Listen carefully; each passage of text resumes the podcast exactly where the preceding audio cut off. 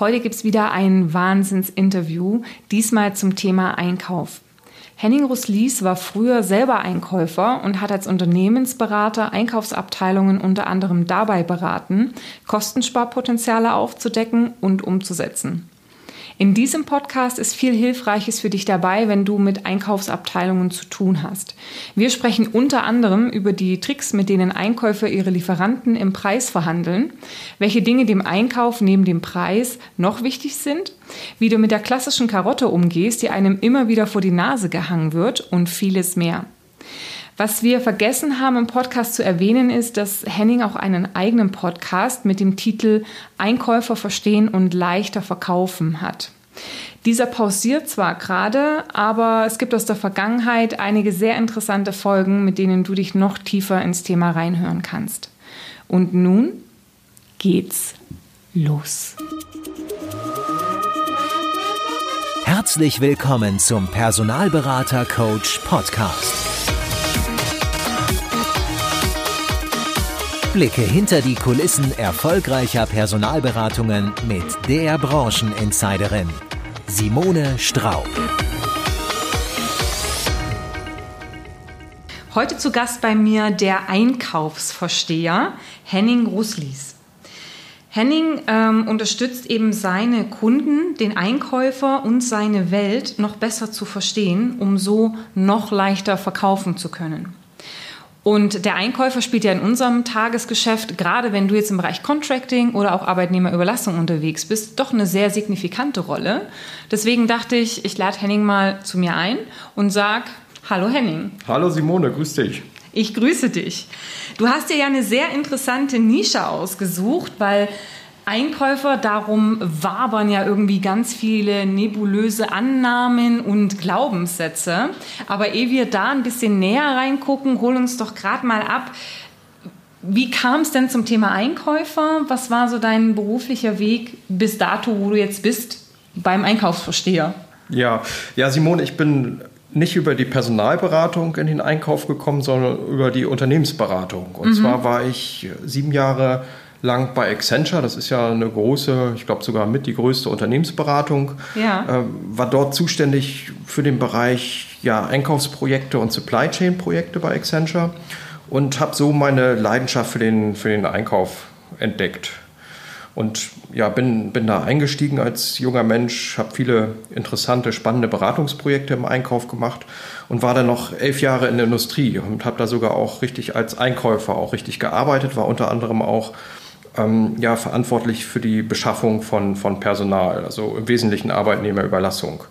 Unter also du warst auf der anderen Seite. Oh mein Gott, wir haben einen Einkäufer in real sozusagen bei uns. ja. Wow, okay. Und du würdest sagen, ich bestehe aus Fleisch und Blut. Ich, ich bin, ja, okay, und du bist ja. gar nicht so schlimm. Also du wirkst ganz normal irgendwie, so menschlich.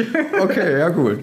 Ja, das, ähm, also da hört man ja viele Geschichten. Und ähm, ja, ich kenne eigentlich sehr viele eher nette Einkäufer und freundliche Einkäufer, allerdings auch ähm, ja, etwas ähm, schwierigere Einkäufer, die gibt es auch. Ja, das habe ich mir auch sagen lassen. Ja. Das, okay, vom Hören sagen, das wirst du natürlich nicht, aber nein. nein. ähm, wo du damals bei Accenture gearbeitet hast, hast du ja gesagt, du hast im Bereich Einkauf, Supply Chain ähm, Projekte auch betreut. Was waren da so klassische Beratungsprojekte, zu denen du da unterwegs warst?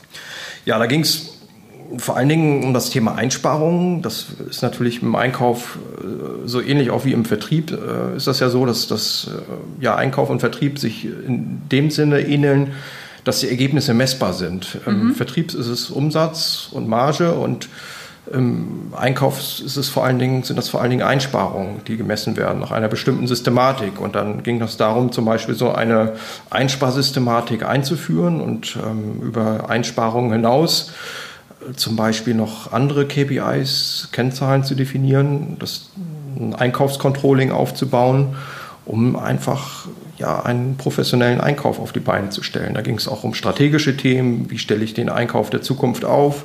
Da ging es um Prozessthemen, Prozessoptimierung ja. und auch, was besonders spannend war, eine Methodik, wie bringe ich die technische Seite, Ingenieure zusammen mit Einkäufern, um dort methodisch vorzugehen, um letztendlich den Wettbewerb einzubeziehen, Ausschreibungen zu gestalten und letztendlich auch in Teams zu verhandeln, um da das beste Ergebnis rauszuholen. Also diese Begleitung letztendlich äh, einer sehr methodischen Form äh, der Vorgehensweise, strategische Beschaffung mit crossfunktionalen Teams und das, das war so unsere Spezialität damals, ja. Also du hast dann praktisch beide Seiten betreut, zum einen den Einkauf selber in der Optimierung der Prozesse, Einsparmöglichkeiten und so weiter, aber auch dann Kunden gehabt, die dich als Berater hinzugeholt haben, wenn es darum geht, ja, komplexe äh, ähm, Produkte vielleicht auch zum Einkauf zu pitchen und da eben Strategie vorzubereiten. Habe ich das richtig verstanden? Oder? Ja, ja, gut, also die vertriebliche Seite, die habe ich dann später gemacht. Später, also nach der, okay. nach der, nach der Zeit als, als Einkäufer. Ich war auch nicht nur Einkäufer, ich war auch Projektleiter, Programmleiter und auch Führungskraft im, im Einkauf.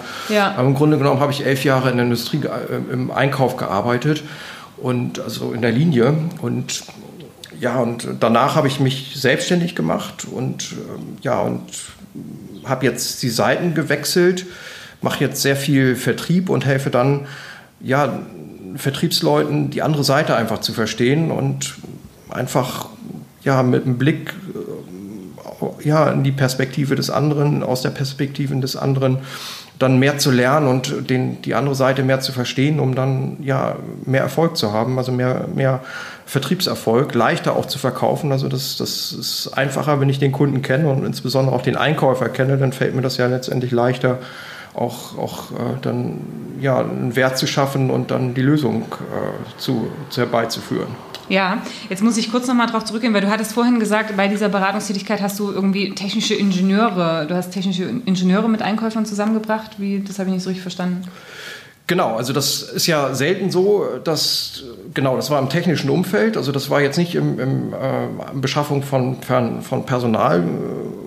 Dienstleistungen ja. oder, oder, auch äh, ja, Personal, Beschaffung von Personal, sondern es ging um, um äh, Materialien, also also die Einkäufer haben praktisch mit technischen Ingenieuren genau, genau. Material bezogen, deswegen genau. mussten sie dann eben. Genau, also der Einkäufer ist ja selten alleine und auch ja. äh, letztendlich ist es so, man sagt ja auch Buying Center, also im. Grunde genommen dann immer der Bedarfsträger. Das war in dem Fall die technische Abteilung und der Einkäufer und jetzt im Personalbeschaffung ist es ja so, dass dann auch sehr eng natürlich der Einkäufer auch mit der Personalabteilung zusammenarbeitet, teilweise mhm. auch mit der Geschäftsführung, ähm, die dann Personal Abteilung und, und, Geschäftsführung, die haben natürlich ihre Vorstellungen, die geben dann die Spezifikationen, die, die genau die, die Anforderungen vor und dann hat letztendlich der Einkäufer den Rahmen, um dann möglichst äh, ja, zu, zu besten Konditionen dann das Bestmögliche rauszuholen sozusagen, zu bestmöglichen Konditionen zu kaufen. Okay, da poppen gleich zwei Fragen hoch. Die eine Frage ist, wenn du sagst ein Buying Center, Buying Center, wenn ich es richtig verstehe, sind einfach mehrere Personen, die am Entscheidungsprozess beteiligt sind. Aber hat denn der Einkäufer immer das letzte Wort? Also wenn ein Fachbereich eine bestimmte Lösung möchte und der Einkäufer sagt, nö, geht gegen meine Konditionen, wer gewinnt dann? Also im Idealfall einigen die sich. Und im Idealfall ist das auch vorher definiert, wie, wie das zu einer Entscheidung kommt. Also sehr gute Einkaufsorganisationen, die haben, die haben ein, sagen wir mal, eine Methodik oder ein Gerüst. Viele sagen auch Nutzwertanalyse dazu, dass sie, dass sie letztendlich methodisch vorgehen, nach welchen Kriterien sie bewerten. Und dann ist, ist der Preis eine Komponente.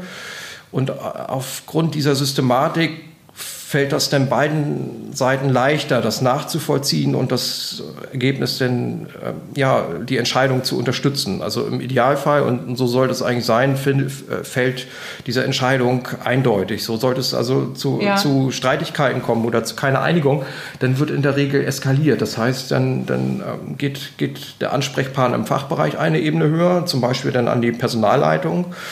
Und der Einkäufer sagt dann, ja, ich äh, bin nicht zufrieden mit dem Ergebnis, ich bin eben für den anderen Lieferanten oder ich bin dafür, dass der jetzt nicht zum Zuge kommt.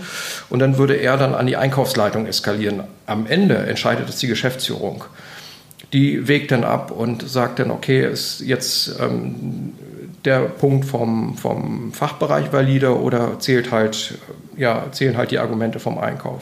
Ist das immer so oder kann das von Unternehmen zu Unternehmen unterschiedlich sein? Also gibt es auch Unternehmen, ich meine das mal gehört zu haben, dass es auch immer so ein bisschen davon abhängig ist, wie ist die Organisation aufgebaut, wo hängt auch der Einkauf, wo ist der untergeordnet sozusagen, äh, wo man dann entsprechend auch ableiten kann, was für finale Entscheidungsbefugnisse äh, hat der Einkauf. Also gibt es auch Unternehmen, wo der Einkauf das letzte Wort hat oder?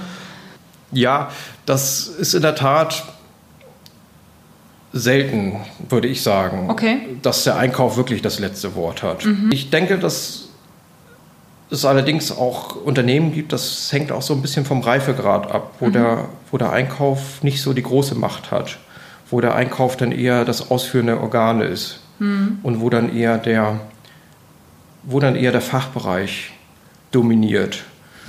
Und letztendlich kann man auch sagen, der Einkauf wird dann weniger der Einkauf ist dann entscheidend, sondern die, der Prozess davor. Das heißt, es wird gemeinsam mit dem Fachbereich und dem, dem Einkauf ein Prozess definiert, so ähnlich wie, wie ich das sagte mit dieser Nutzwertanalyse, dass auch im Rahmen der Ausschreibung, das heißt im Rahmen der ähm, ja, Übermittlung der Anforderungen und des Einsammelns denn der Antworten der der entsprechenden Lieferanten, dass da auch gesehen wird, dass da möglichst viel Wettbewerb entsteht und auch Vergleichbarkeit. Also das ist ganz wichtig für den Einkäufer, dass die Angebote vergleichbar sind und dass da sehr viel ähm, ja, Transparenz ist und dass der Prozess am Ende klar ist, dass also dann auch zum Beispiel Kommunikationswege abgeschnitten werden, dass also dann ähm, es manchmal auch Ausschreibungsplattformen gibt, auch Dienstleister gibt, die dann diesen Ausschreibungsprozess betreuen, sodass der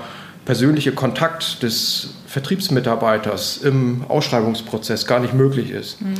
Jetzt muss ich kurz mal unterbrechen, weil in unserer Branche ist es ja so, also du sprichst ja von sehr komplexen ähm, Dienstleistungen ähm, und Sachen. Ähm, bei der Personaldienstleistung ist es ja so, oder Personalvermittlung, da geht es meistens um einen Berater oder mehrere Berater. Ne? Also die rufen im Fachbereich an, Fachbereich sagt, ja, hey, den hätte ich gern, ja, und äh, aber sie müssen noch mit unserem Einkauf sprechen. Ja, der muss dann nochmal über den Preis, über die Rahmenbedingungen gucken, wie auch immer. Mhm. Ne? Das ist eine Konstellation, da ist es ja weniger, okay, es gibt jetzt eine offizielle Ausschreibung und Profile sind sowieso relativ schwer vergleichbar, deswegen ist es schwer, dann auch im Personalbereich so eine direkte Vergleichbarkeit herzustellen. Ähm, eine andere Situation sind definitiv Rahmenverträge. Ja, da ist es wahrscheinlich dann wieder machbarer, dass man sagt, man vergleicht die Konditionen zueinander. Das sehe ich tatsächlich, aber nur, dass man das da vielleicht ähm, im Hinterkopf behalten. Aber wenn ich dich richtig verstanden habe in Bezug auf das letzte Wort, gibt es eigentlich gängigerweise die Konstellationen entweder Fachbereich, Einkauf stehen auf einer Augenhöhe sozusagen und es wird dann nach oben eskaliert oder tendenziell, dass der Einkauf ein bisschen weniger zu sagen hat und der Fachbereich das letzte Wort hat. So, dass sozusagen der Einkauf das allerletzte Wort hat, ist in den seltensten Fällen. Habe ich dich richtig verstanden? Ja, das ist ja. in der Regel so. Ja. Ähm, andere Frage. Weil du hast vorhin ganz am Anfang gesagt, wo du gesagt hast, ähm, es ging bei den Projekten auch darum, ähm, Kosteneinsparungen vorzunehmen und da richtige Konzepte zu entwickeln. Es existiert ja am Markt die Annahme und der Glaubenssatz, dass Einkäufer auf Basis von ihren Einsparungen auch Provisionen erhalten. Ja, und deswegen natürlich sehr stark getriggert sind, auch die Preise zu drücken. Ist das so? Also ehrlich gesagt kenne ich keinen Fall, bei dem der Einkäufer Provision bekommt. Okay. Wie viele Einkäufer kennst du so, schätzungsweise? Och. Also ich habe schon einige Unternehmen kennengelernt. Okay. Und ähm, entsprechend auch viele Einkäufer, auch Einkäufer geschult. Also das ist in der Regel so, dass Einkäufer nicht nach Einsparung gemessen werden, also nach, Einkauf, nach, nach Einsparung bezahlt werden. Gemessen schon, also es gibt, es gibt ähm, nach bestimmten ähm, Systematiken, dann werden die Einsparung ermittelt und der entsprechende Einkäufer und auch die Führungskraft im Einkauf, die, haben, die haben dann das Ziel, die Einsparung dann auch zu erreichen. Mhm. So, aber da hängt nichts Finanzielles dran, irgendwie ein Bonussystem oder so. In der Regel für den, äh, für den ähm, einzelnen Einkäufer hängt in der Regel da kein, kein Bonussystem dran. Ja. Für den leitenden Angestellten in der Regel, da kann das denn schon sein, dass es da so einen, so einen äh, variablen Anteil gibt. Ja. Also das ist sehr häufig ja so bei, bei großen Konzernen, dass dieser variable Anteil dann häufig für, ähm, ja, für ähm, außertarifliche Angestellte bzw. leitende Angestellte, dass die so eine Vereinbarung haben, mhm. äh, wo, dann, wo dann der variable Anteil sehr hoch ist und dann entsprechend da äh, an bestimmte Ziele äh, ja, gekoppelt ist. Mhm. Aber in der Regel der, der, sagen wir mal, in Anführungsstrichen normale Einkäufer, der wird selten jetzt bezogen auf diese einzelne Verhandlung ähm, da letztendlich ähm, Profit, so Profit rausschlagen. Profit rausschlagen ja. ja. Also insofern ist das sehr abhängig von dem persönlichen Ehrgeiz des Einkäufers und ja, gewissermaßen natürlich auch seine, seine einkäuferische Einstellung, ja, und auch so ein bisschen seine sportliche Einstellung. Okay, die sportliche Einstellung. Gibt es denn den klassischen Typ Einkäufer? Also das ist schwierig. Also ich glaube, das ist genauso schwierig, wenn, du, wenn ich jetzt fragen würde, gibt es den typischen Personalberater? Ja? Also ich glaube, es gibt ja klassischerweise ja diese verschiedenen Persönlichkeitsmodelle und insofern kann man, glaube ich, auch Einkäufer so danach einteilen. Und wenn ich so nach Motiven ja unterscheide, dann gibt es aus meiner Sicht diesen sehr wettbewerbsorientierten Einkäufer, der wirklich das, das sehr, sehr sportlich sieht. Dann gibt es aus meiner Sicht, wo, wo, das ist so das Motiv Sicherheit. Der will einen ruhigen Job haben, der will in Ruhe gelassen werden. Der hat vielleicht auch eine besondere Lebenssituation, dass er vielleicht auch kurz vor der Rente steht und ähm, ja, letztendlich wenig Stress haben möchte. Das, das, spielen dann auch sicherlich auch gesundheitliche Aspekte eine Rolle. Also der mhm. ist dann eher mehr so dieser Sicherheitsbewusste. Und wie gesagt, dann gibt es noch bestimmte Typen, die dann ähm, sehr viel Wert auf, auf, ähm, ja, auf Prestige legen, die also gut darstellen, äh, dastehen wollen. Also das sind, sind aus meiner Sicht so diese, diese, diese klassischen Typen. Und dann gibt es auch den, den Einkäufer, den netten Einkäufer, der auch sehr partnerschaftlich und der am liebsten seinen Lieferanten auch nicht auf die Füße treten will. Also das würde ich so sagen, das sind so diese vier, vier Haupttypen von Einkäufern. Was hast du für einen Tipp? Wie erkennt man am ehesten, welchen Typ man so vor sich hat? Ja, ich glaube, das, das erkennt man in der Verhandlung. In der Verhandlung erkennt man, glaube ich, wie ehrgeizig jemand verhandelt, inwieweit jemand auch bereit ist, mal die eine oder andere Taktik anzuwenden. Ich glaube auch im persönlichen Umgang, wenn einer sehr partnerschaftlich äh, umgeht, das ist, so werden die Einkäufer ja auch geschult, dass sie sehr sehr freundschaftlich äh, im Smalltalk sind und ähm, zum Menschen sehr, sehr zugewandt und wenn es dann um die Sache geht, dann sehr, sehr hart. Also das sind aus meiner Sicht die richtig guten Einkäufer, die in der Sache hart verhandeln, aber zum Menschen wirklich sehr, sehr äh, ja, zuvorkommend, warmherzig sind. Mm, und äh, ja, und den, den Sicherheits orientierten Einkäufer, ich glaube, den haben sehr viele schon kennengelernt, die wollen dann bloß in Ruhe gelassen werden, denen ist auch möglicherweise auch mal der, der, der eine oder andere äh, die auf, Aufgabe dann zu aufwendig und ähm, ja, den möchte man eigentlich dann auch nicht belästigen. Und ja, und diesen sehr ja, prestigesüchtigen Menschen, den sieht man so ein bisschen so an der Kleidung und ja, der möchte gut, da, gut dastehen. äh, der ist, glaube ich, ein bisschen schwieriger zu erkennen, aber vielleicht auch so ein bisschen an der Kleidung und so ein bisschen, wie er sich gibt, auch gegenüber anderen Kollegen. Der steht gerne im Rampenlicht. Und dann ist, ist es auch sehr, sehr ähm, gut, wenn man denjenigen auch erkennt. Denn das ähm, hatte ich auch gehabt in einem Fall. Da hat nämlich ein, ein äh, Lieferant das erkannt und dem sozusagen eine Präsentation nach, einem, nach einer Verhandlung äh, zur Verfügung gestellt und dass die Präsentation hat er dann genutzt, um, um dann im Unternehmen auch gut darzustellen. Ne? Und mhm. diese Präsentation kam dann vom Lieferanten und damit hat natürlich auch der Lieferant gleich Werbung gemacht. Mhm. Also das heißt, so einen, so einen prestigeträchtigen ähm, ähm, Einkäufer, den kann man dann wahrscheinlich auch loben, oder? Dass man ihm Anerkennung zollt und ihm Dinge vorbereitet, mit denen er wiederum dann besser dastehen kann. Ähm, wie ködert man den noch? Weil du sagst ja tatsächlich, es ist ein bisschen schwierig. Ähm, ich überlege auch gerade, jemand, der auf Prestige geht, ist es dann auch jemand, der dann so die Produkte nach Namen kauft? Oder? Auch? Ja, der, der natürlich so, ja, der, also da, da ist es auch wichtig, dass man in guter Besetzung hingeht, dass man dann sozusagen, wenn man, wenn man ein größeres Unternehmen hinkommt, dann will er sich nicht mit dem Sachbearbeiter abspeisen lassen. Ja, okay. Also der achtet sehr, sehr viel auf so Rangliste und. Ähm, also ich habe den Geschäftsführer mitgebracht, ne, weil Sie als ja, Kunde, als Einkauf uns genau, wichtig sind. Genau. Ja. Mhm. Also das sind so die, äh, die, die wesentlichen Unterschiede. Und ja, das ist, das ist in der Tat interessant, aber ich würde dafür auch, da jetzt auch nicht zu sehr ähm, das ja zu wissenschaftlich sehen und äh, zu psychologisch sehen, aber so diese Grundtypen zu unterscheiden und zu gucken, okay, wie kann man, wie kann man ähm, so die, die eine oder andere Neigung bedienen. Das ist ja auch selten so, dass einer dann hundertprozentig der eine Typ ist, sondern da gibt es auch sicherlich Mischungen. Mhm.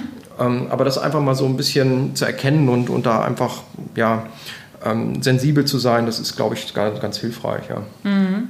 Ja, das bezieht sich ja dann eigentlich nicht nur auf Einkäufer, sondern auch auf die Leute, die ja, im Fachbereich sind oder andere Personen, die, die eben im Einkaufsprozess beteiligt äh, sind. Ne? Aber okay, diese Kategorisierung, also es ähm, gibt jetzt nicht sozusagen den Einkäufer, auf den wir uns einstellen können, sondern es ist auch tatsächlich da so, dass wir einfach gucken dürfen, wen haben wir da vor der Nase. Und ähm, Soft on People, Hard on Issues ist tatsächlich auch was, wo der Verkauf geschult wird. Ne?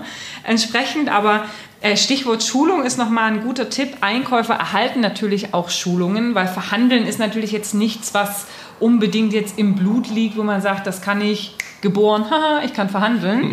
Ja, ähm, was sind denn so typische Tricks, mit denen Einkäufer ihre, ähm, ihre Lieferanten runterverhandeln? Plauder doch mal so ein bisschen aus dem Nähkästchen, was denen so beigebracht wird.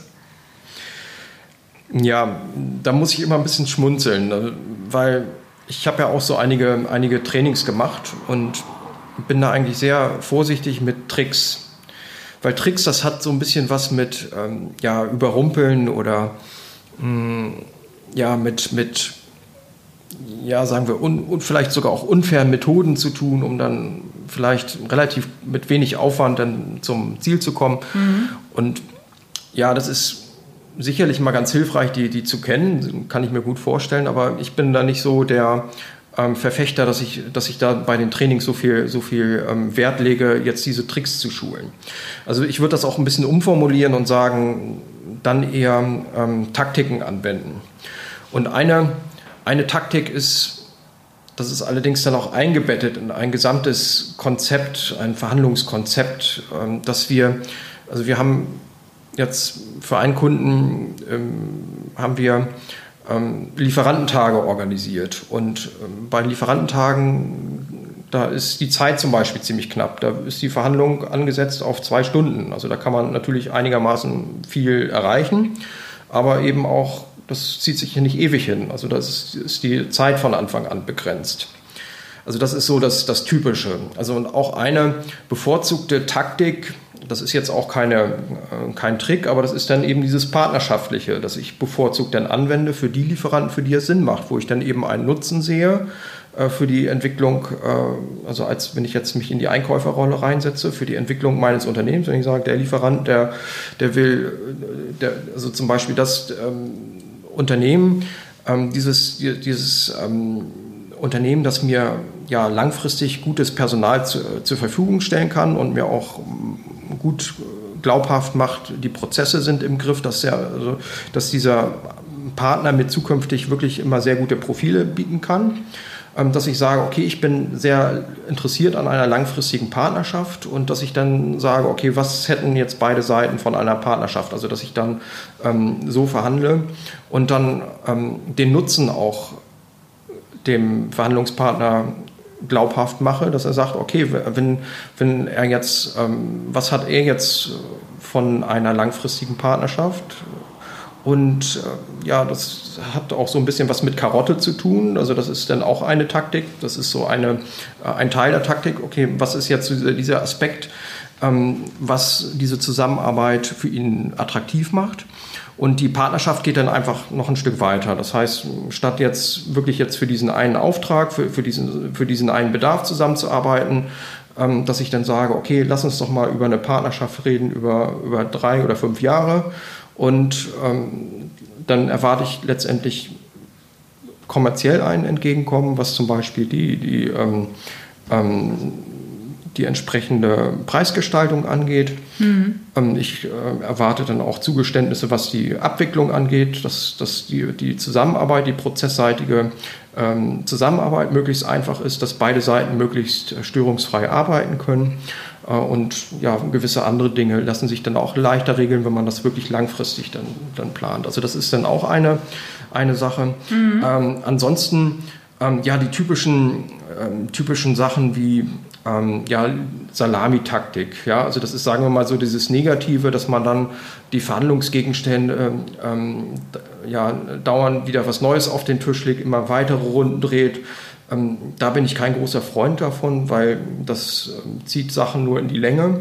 Da gibt es sicherlich ähm, valide Argumente, diese Taktik zu nutzen. Das ist dann eher so der wettbewerbsorientierte sportlich, sportliche Einkäufer oder der, der, der, ja, der, genau, der, denn ja, das, ja, das hängt nicht nur vom Typ ab, sondern auch direkt auch von dieser, dieser Situation. Ne? Ja. Also Salamitaktik, das ist dann eben eher bei, bei sehr, sehr ähm, komplexen äh, Sachen, wo ich mir dann auch, wo ich mir dann auch als, als ähm, Unternehmen auch sehr viel ähm, Zeit und Raum nehmen lassen kann, weil das, das dauert halt, ähm, um, um das alles auf den Tisch zu bringen. Ja, okay. Ähm, also wie stufen wir dich denn eigentlich ein? Bist du dann eher der nette Verkäufer oder der Sicherheitsdenkende? Weil so prestige- und wettbewerbsorientiert machst du mir jetzt nicht so unbedingt den Eindruck. Ne? Es geht ja eher so um Partnerschaft und langfristig und so. Ja, ähm, also ich habe sehr gerne, also in meiner Zeit als Einkäufer, ähm, eher so der partnerschaftliche, aber auch der sportliche. Also das waren jetzt eben so die Tek äh, Taktiken. Du hast mich ja nach, nach ähm, Tricks gefragt. Mhm. Und eine Methode, die ich auch sehr gerne angewandt habe, ist, ist ähm, so eine Kostenstrukturanalyse. Also wir haben uns sehr gerne auch mit, mit den Kosten der Lieferanten auseinandergesetzt mhm. und, und dann ermittelt, okay, die Kalkulation nachverfolgt und dann ähm, auf einem ja, blanken Excel, auf einer blanken Excel-Tabelle angefangen, mit dem Lieferanten zu kalkulieren, ihn dann zu fragen, Mensch, was, was äh, kalkulierst du denn da? Also das ist natürlich auch nur... Das ist aber schon sehr intim, oder? Also ja, das ist natürlich dann auch so ein bisschen abhängig, wie, äh, ja, wie wichtig dem Lieferanten der Auftrag ist. Ja? Also es kommt dann sehr auf die, auf die Verteilung der, der Macht an. Aber wenn, das war ganz witzig, da kam dann nämlich der Lieferant mit drei Geschäftsführern und da wusste ich, okay, der Auftrag, der ist ihm wichtig. Ja. Und dann ähm, bin ich schon mit drei äh, Geschäftsführern da sind, dann können die sich auch gleich ein bisschen nackig machen. Ja. Okay, und was hättest du gemacht, wenn die es nicht gemacht hätten? Dann wären sie raus gewesen, oder wie?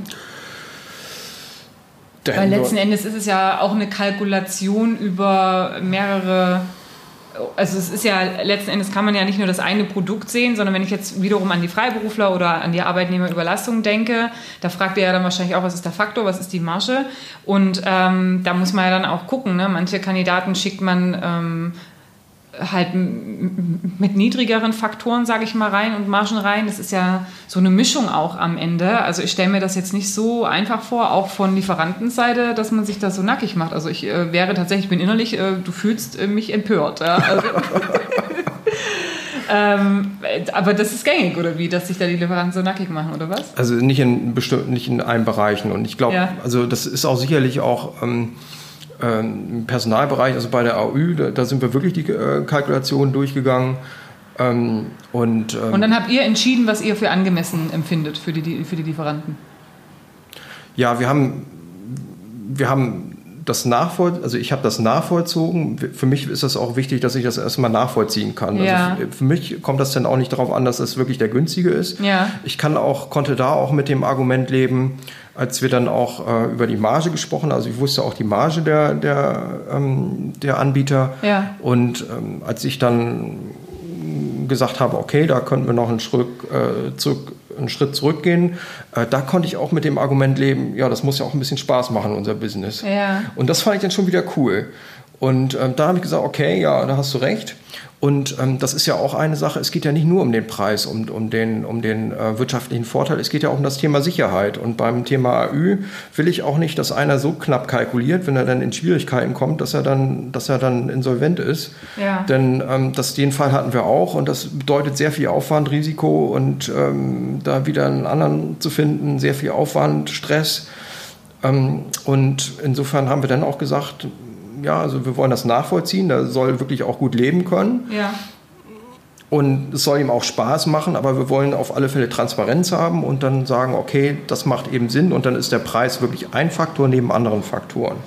Da würde ich gerne noch mal kurz einhaken, weil du hast äh, gerade genannt, ne, das ist ja auch so ein Thema, ne, dem Einkauf ist nur Preis wichtig und er will dann den Preis runterverhandeln. Du hast gerade auch darüber gesprochen, neben dem Preis ist das Thema Sicherheit wichtig, also Verlässlichkeit, dass der Dienstleister dann eben auch längerfristig da ist und dann eben auch liefern kann. Was sind andere Themen, die neben dem Preis im Einkauf noch äh, wichtig sind oder wichtig sein sollten?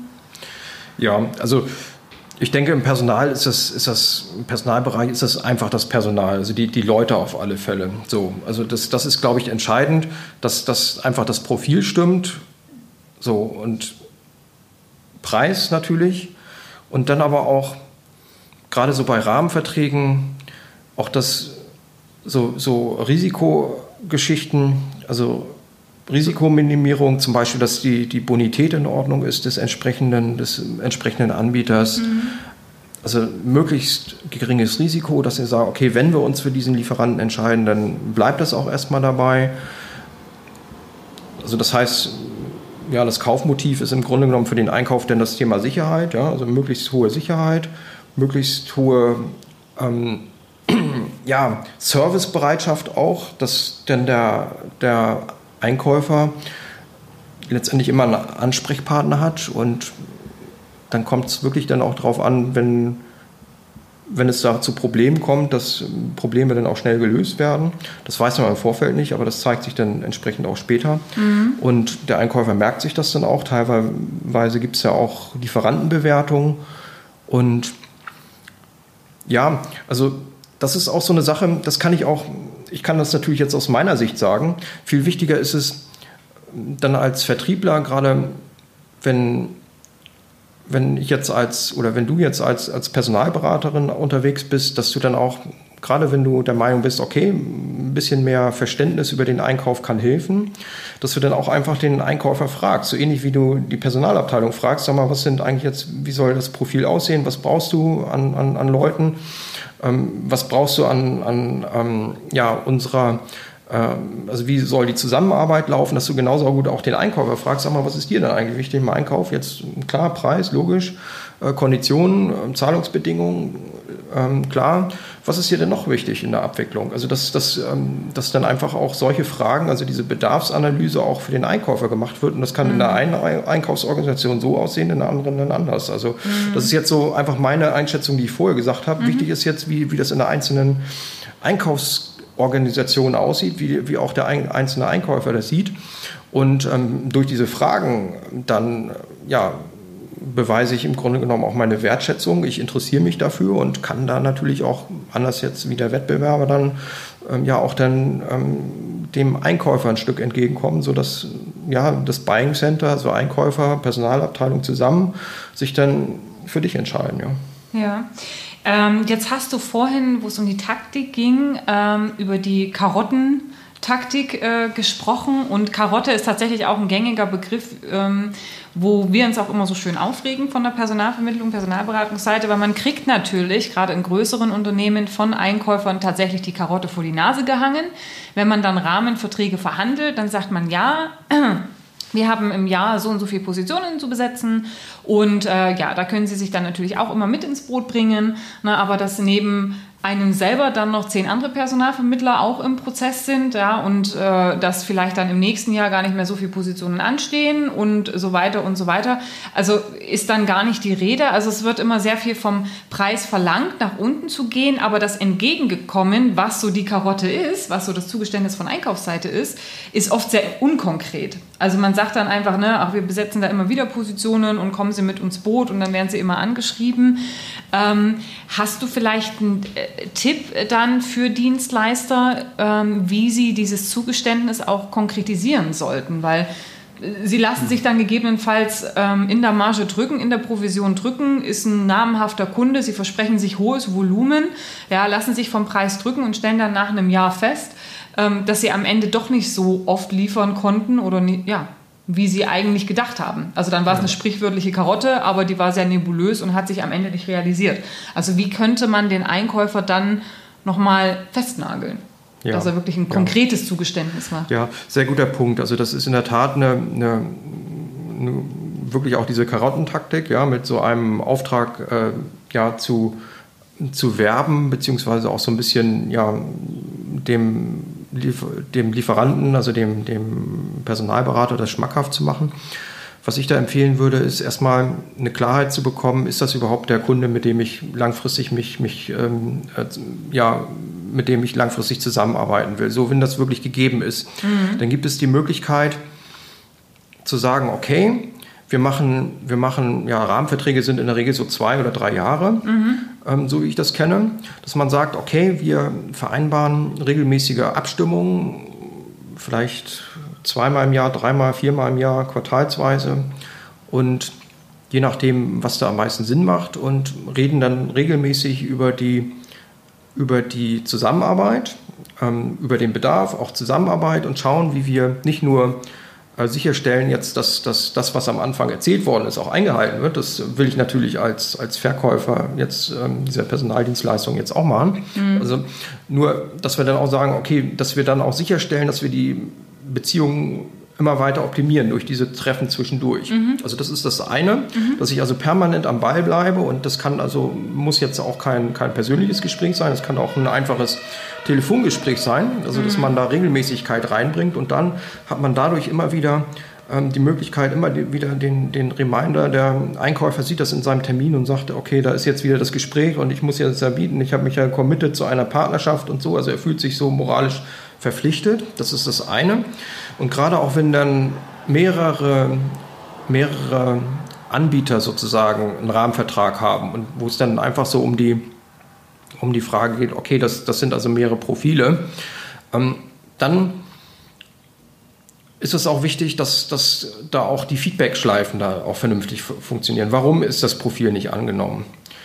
Und das ist jetzt letztendlich dann auch, glaube ich, auch ja abhängig vom Kunden, wie, wie ähm, einfach passt nicht. Also dass mhm. ihr da auch da konkretes Feedback bekommt, um dann wirklich dann auch ähm, den Service zu verbessern. Den auch, Service ne? auch ja. zu verbessern, ja? ja? dass ihr dann immer wieder sagt so und, und letztendlich ähm, in, anderen Bereichen, ich weiß nicht, ob man das hinkriegt.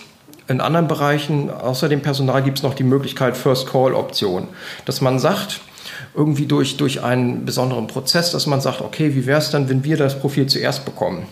Ja, das kann man schon. Also wenn es eine Ausschreibung gibt, dass sozusagen verhandelt wird, dass man als Anbieter das als erstes bekommt mit einem Headstart von, keine Ahnung, einem Tag oder zwei oder vielleicht auch eine Woche, bevor es dann an die anderen geht. Genau. So, und da muss das natürlich, da muss, wenn, wenn das vereinbart wird, dann muss natürlich auch dann der Vorteil irgendwie, gibt es dann noch einen Zeitgewinn und durch diesen Zeitgewinn hat dann der Kunde noch einen Vorteil und dadurch verschaffe ich mir auch dann nochmal einen Wettbewerbsvorteil.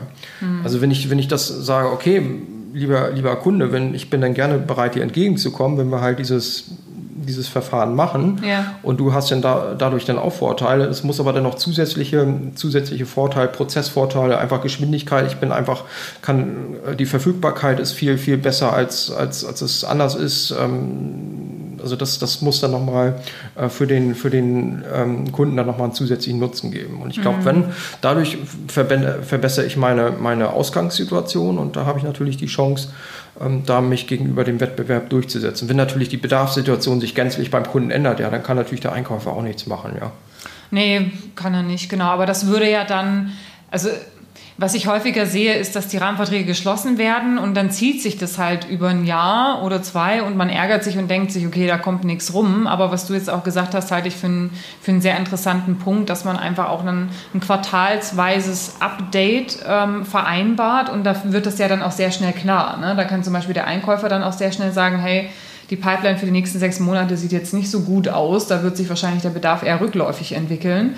Ähm, und man kann dann eben entsprechend auch reagieren oder eben andersrum. Es wird sich nach oben entwickeln und ähm, man kann dann sozusagen nochmal entsprechend gezielter zusammenarbeiten. Ja, und jetzt ein, ein Instrument, um sich dann auch abzusichern, wären dann auch Staffelpreise, ne? dass man dann sagt, ähm, okay, bei Vermittlung von so und so viel Vakanzen, dann, dann ist es entsprechend, wird das dann aufgelistet. Ne? Ja. Also das, das kann man natürlich dann auch machen. Ja, wobei diese dann aber auch mit jedem Jahr neu anlaufen sollten, weil ich habe auch manche Kunden, ja, die machen das so, äh, dass sie dass sie sich verhandeln lassen, Staffelpreis, genau, aber es ist sozusagen ohne Ultimo. Ja? Also wenn die sozusagen vier Vermittlungen gemacht haben, fünf Vermittlungen, dann hängen sie auf einem Preis fest und kommen dann nie wieder runter. Ich würde es aber versuchen, jährlich neu anlaufen zu lassen. Ne? Also dass du sagst, okay, die erste Vermittlung im Jahr, weiß ich nicht, 30 Prozent, ja, zweite Vermittlung äh, 28,5, staffelst es runter mhm. und ab dem nächsten Jahr fängt ja. sie wieder neu an, die Staffel. Genau, ja? ja? Weil ansonsten äh, alle die, die nach dir kommen auf dem Kunden, die hassen dich für immer, weil du auf die schlechten, schlechten Preise arbeiten müssen. Ja. nee, genau. Also das würde ich schon zeitlich begrenzen, ja. Ja. Genau, ja. Okay.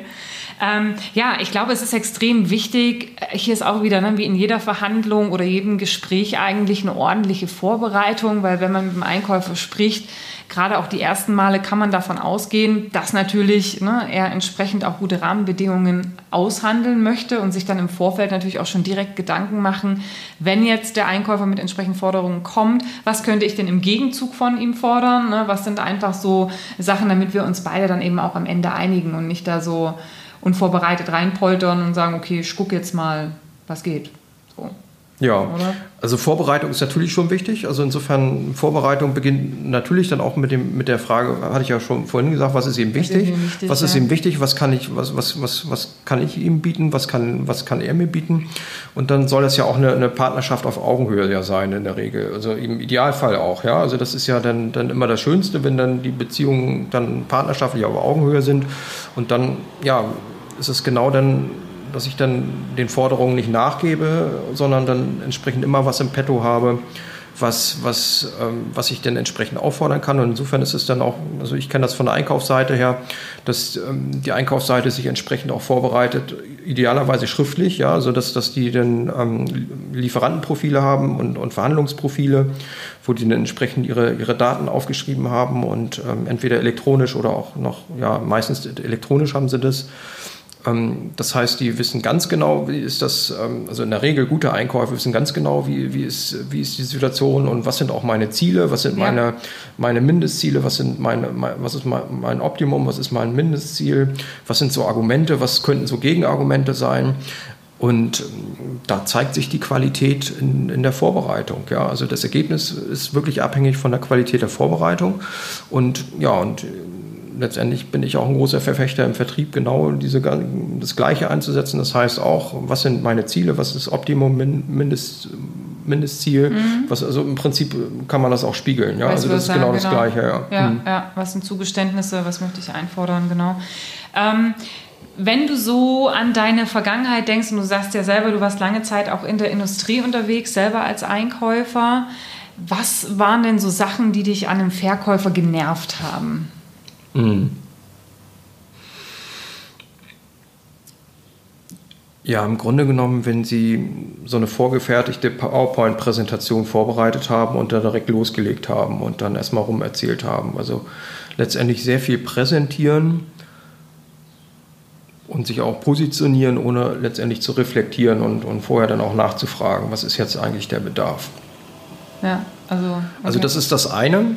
Also das ist so dass das eine, viel sozusagen sagen Aber. und wenig fragen. Ja. ja und das andere ist, dass die häufig dann mit, den, mit dem Bedarfsträger alles abkaspern und den vorher im Vorfeld alles abkaspern und dann den Einkäufer vor vollendete Tatsachen stellen und wo ich dann merke, okay, da läuft was und ja, und da ähm, gehe ich dann letztendlich, geht eigentlich jede professionelle Einkaufsabteilung oder Einkaufsorganisation dagegen an und ähm, findet halt auch Mittel und Wege, dann den Bedarfsträger halt äh, zu informieren, dass dann bestimmte Absprachen eben ähm, ja, nicht vorab äh, getroffen werden können. Also das heißt, diese Umgehung, diese Einkaufsumgehung, ähm, das ist ja nicht gern gesehen. Und, und was auch seit einigen Jahren überhaupt nicht mehr geht, das sind dann Geschenke. Ne? Also so ähm, äh, irgendwelche Goodies, ähm, das habe ich auch meinen Lieferanten sehr, sehr schnell abgewöhnt. Also keine Tassen, also auch, Kalender, also, also nicht, mehr, nicht mehr Stifte und, und so. Ja. Also einige haben sich dann immer noch einen Spaß gemacht und ähm, haben das dann angenommen, gerade auch die Bedarfsträger. Der Einkauf, der ist da gerade auf, aufgrund von, von ähm, ja, Compliance-Gründen natürlich sehr, sehr ja, ähm, vorsichtig. Mhm. Und was ich da empfehlen würde, wäre im Grunde genommen dann nicht Geschenke in Form von irgendwelchen Goodies oder so zu verteilen, irgendwelchen Gegenständen, sondern Geschenke zu verteilen in Form von Marktinformationen. Das heißt, wie entwickelt sich der Markt? Was ist so los? Was sind so die Trends? Ähm, was machen andere Unternehmen? Ja, dass sie mhm. sozusagen, ähm, dass der Einkäufer auch so ein bisschen mitkriegt, okay, wie, wie, wie beschaffen, wie beschaffen ähm, andere Konzerne ihr Personal? Was gibt es da so auch möglicherweise für, für Tools, für Software? Ähm, also, also einfach Mehrwert stiften. Ne? Das ist ja auch das Prinzip eigentlich Content Marketing. Das ist ja so die heutige Zeit, ne? dass man eher dazu übergeht, Mehrwerte, Mehrwerte zu schaffen, nicht äh, finanzieller Art, der materieller Art, sondern tatsächlich auch Informationen helfen. Helfen ja, ja letzten Endes. Ne? Unaufgefordert auch noch, weil das ist ja dann letzten Endes das, wenn du etwas unaufgefordert positiv erfährst und es überrascht dich. Ja. Ja, dann ist ja. natürlich das größte genau. größte Erinnerungseffekt, den es haben kann. Ne? Genau, und das Geschenk ist, ist auf alle Fälle compliance-konform, ja. ja. Und, und, du kannst natürlich keine vertraulichen Informationen preisgeben, aber so Marktinformationen, so werthaltige Geschenke, wo du sagst, okay, das hilft mir in meinem täglichen Leben, äh, arbeiten jetzt so, das baut Vertrauen auf. Und äh, ja, du kriegst damit einen Wettbewerbsvorteil. Ja, jetzt hast du vorhin gesagt, ähm, und da spürte ich tatsächlich noch so eine leichte Restaggression aus deiner Zeit in der Industrie. Äh, was du gar nicht gut fandest, ist, wenn der äh, Verkäufer sich ähm, an den Fachbereich herangepirscht hat und die eigentlich die Sachen soweit ausgekuschelt hatten und der Einkäufer nun mal noch mit ins Boot musste, um halt die vertraglichen Rahmenbedingungen zu besprechen. Du hättest es dir anders gewünscht. Mal angenommen, wir haben so einen exemplarischen Prozess und es ist so, das Unternehmen, der Lieferant, der Personaldienstleister, Personalvermittler hat noch keinen Rahmenvertrag mit dem Unternehmen. Der pflegt seine Kontakte zur Fachabteilung. Das ist ja dann auch im Vertrieb der empfohlene Weg, um überhaupt dann irgendwie auch reinzukommen, ne? weil oft bedingt sich das eine mit dem anderen. Ne? Der Fachbereich sagt, sie brauchen einen Rahmenvertrag, um mit zu uns zu arbeiten. Der Einkauf sagt, naja, wir brauchen einen konkreten Anlass, ansonsten schieben wir den Prozess gar nicht unbedingt an.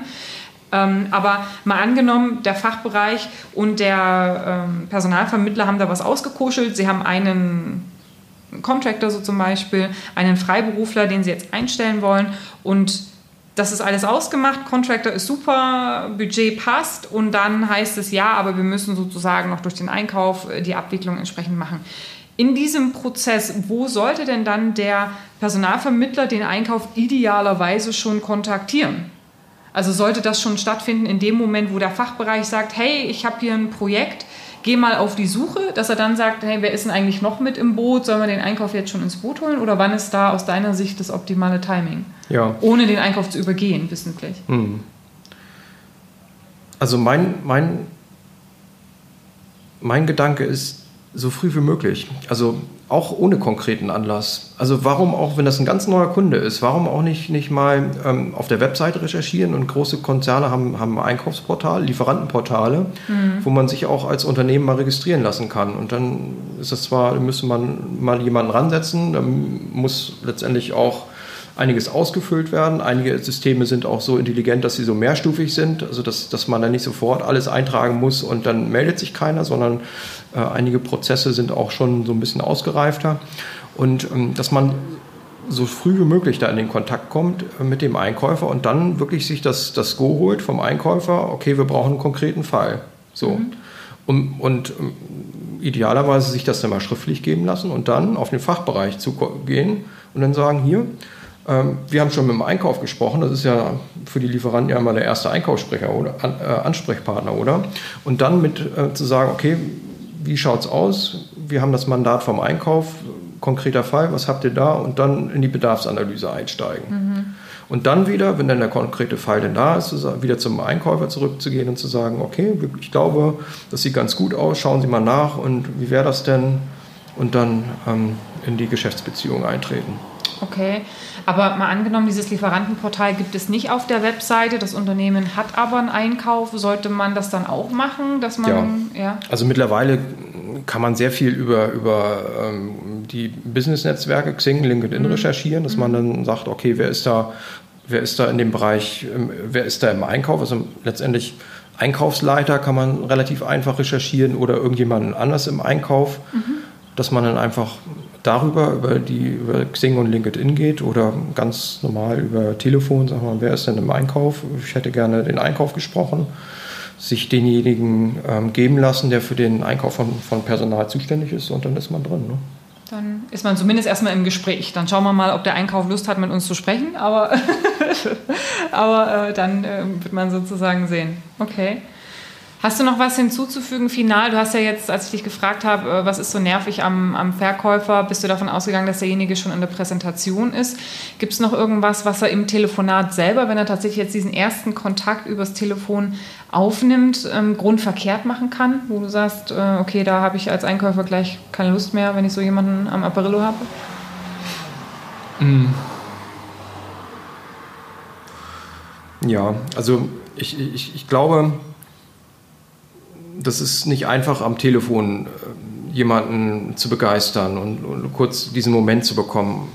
Letztendlich, glaube ich, ist es hilfreich, den vielleicht auch ein bisschen zu, also ja, manchmal hat man mich auch auf dem falschen Fuß erwischt, ja. Das, und, und das ist, hat dann gar nichts mal so zu, zu tun mit, dem, mit demjenigen, der da, ähm, der da angerufen mhm. hat. Der hat nichts falsch gemacht, aber mhm. letztendlich, ich, ich gehe zwar dran, aber bin halt gedanklich irgendwo anders, ja. Mhm. So wie, wie das so häufig denn so ist.